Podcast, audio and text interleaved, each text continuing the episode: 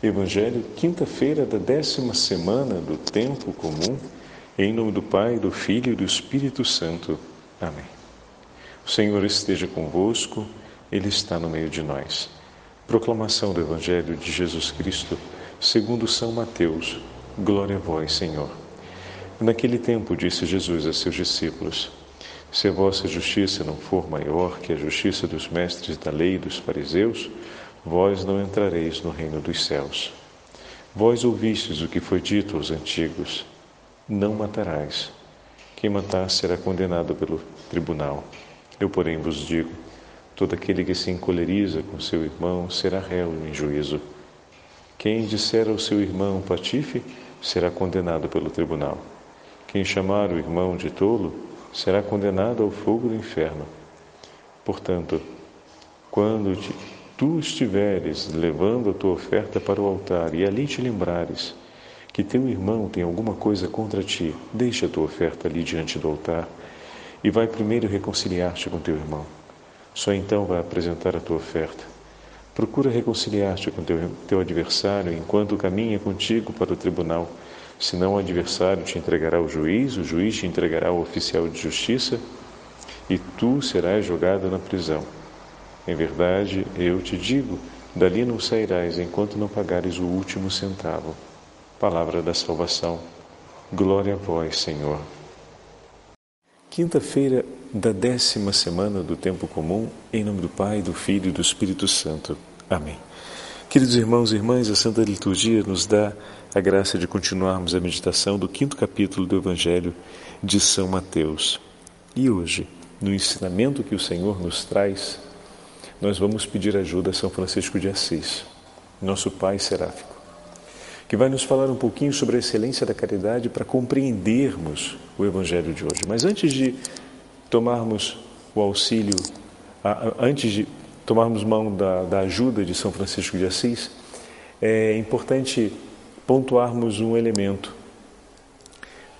No ensinamento que Jesus traz aos apóstolos hoje, ele eleva a exigência sobre a vida cristã e a santidade. Em que sentido, Padre Fábio? Desejar no coração e aceitar que um desejo de hostilidade, de antipatia, um aceitar que o nosso coração nutra um sentimento de hostilidade, de antipatia contra o nosso irmão, já é em si um pecado.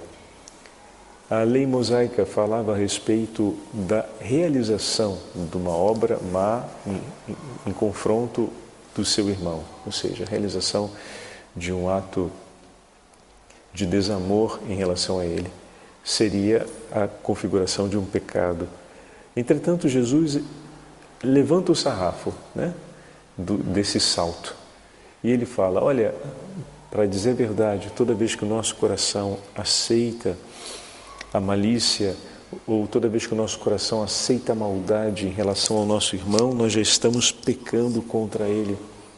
E isso não é agradável aos olhos de Deus. A exigência do Evangelho, podemos então dizer, ela é muito maior porque significa ter um coração não apenas iluminado, mas constantemente orientado para aquilo que é do Senhor.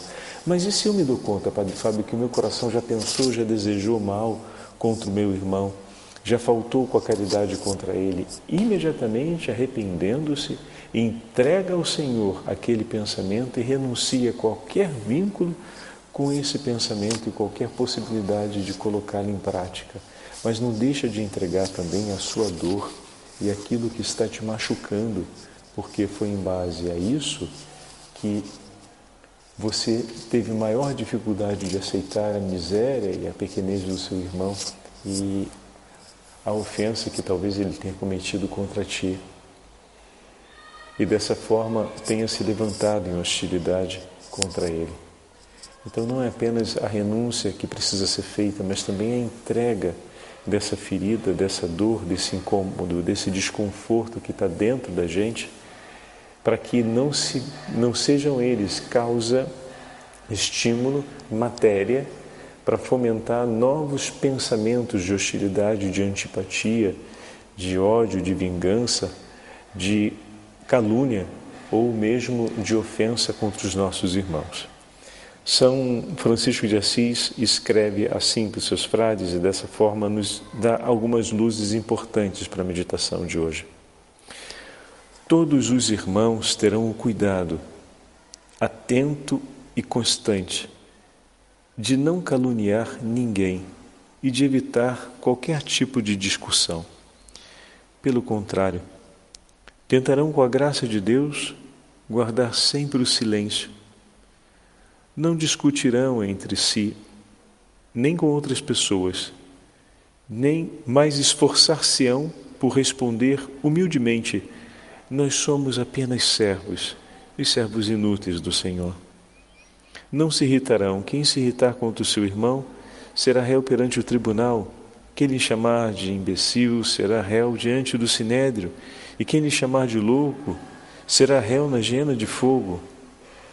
Pois então, caríssimos irmãos, amai-vos uns aos outros, conforme a palavra do Senhor que nos foi entregue.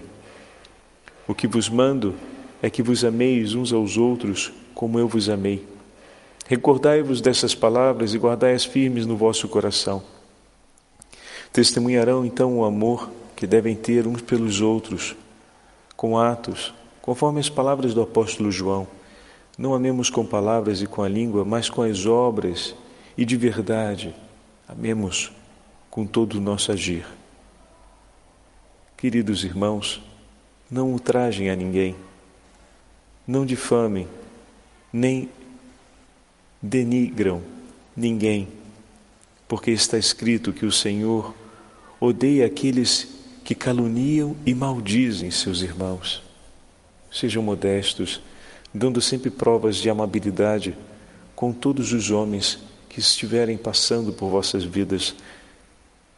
Não julguem, nem condenem, como vai nos dizer o Senhor e advertir para que não façamos no Evangelho de Lucas. Não julguem sequer os menores pecador, pecados dos outros, gerando contra eles algum tipo de acusação ou de condenação. Reflitam sobre os seus próprios pecados, na dor do coração por ter ofendido ao teu Senhor.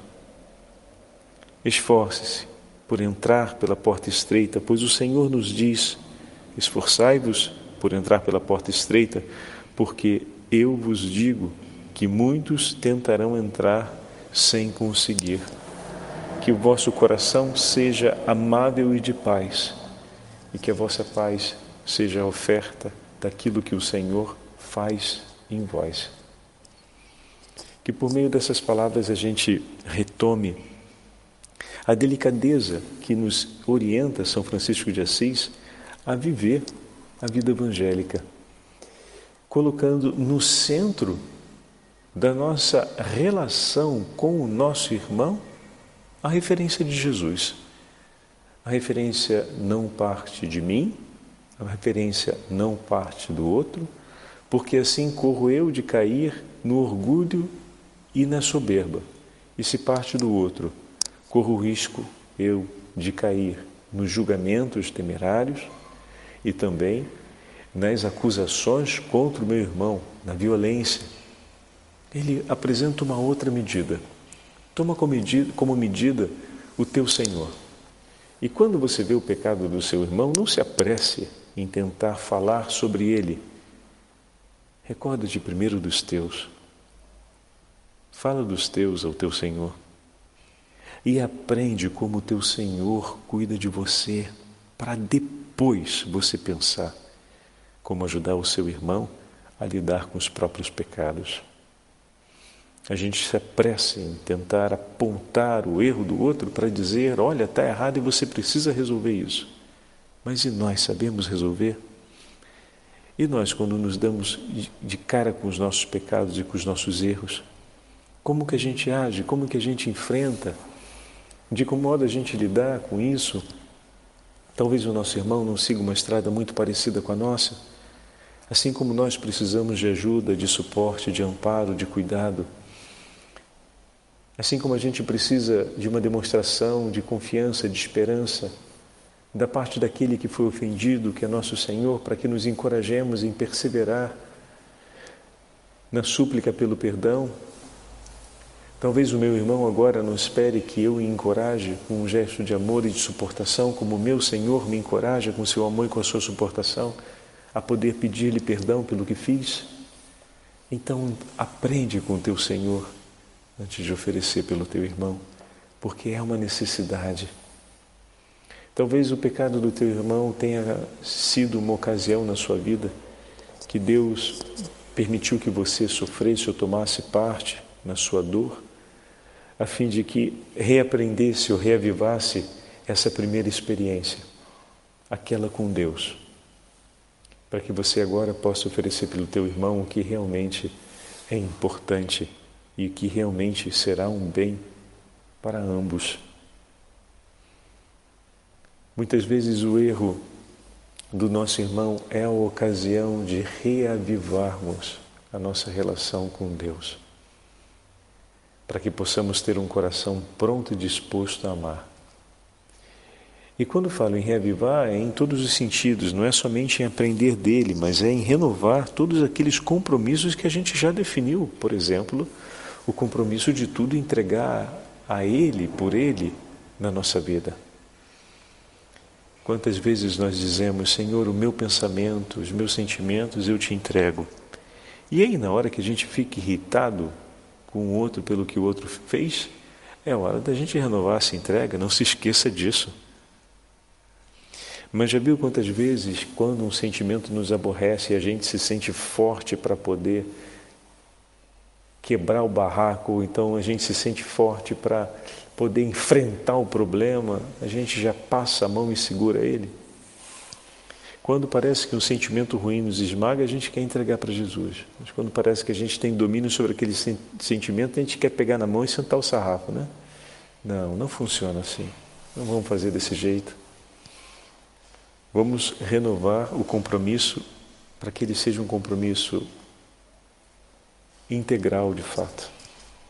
Então, todos os meus sentimentos, inclusive aqueles que eu me sinto tendo um melhor controle, e inclusive aqueles que eu me sinto podendo dominar sobre eles, todos eles eu quero entregar a Ti, Senhor. E não quero fazer partir nada de mim mesmo, ou seja, tendo como ponto de referência o que sinto e o que se passa em mim. Quero que o meu ponto de referência seja o Senhor, seja o seu coração, seja a sua amabilidade.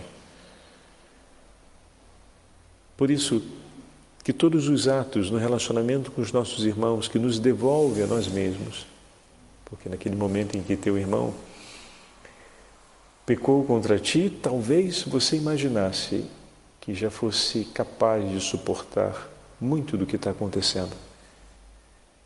De certa forma, aquela ocasião miserável da vida do teu irmão está te ajudando a perceber que ainda existe uma realidade sua que precisa ser mais de Deus. Então vai até Ele, fala com Ele, entrega a Ele, aprende a partir dele e depois volta para oferecer pelo teu irmão aquilo que o Senhor ofereceu por ti.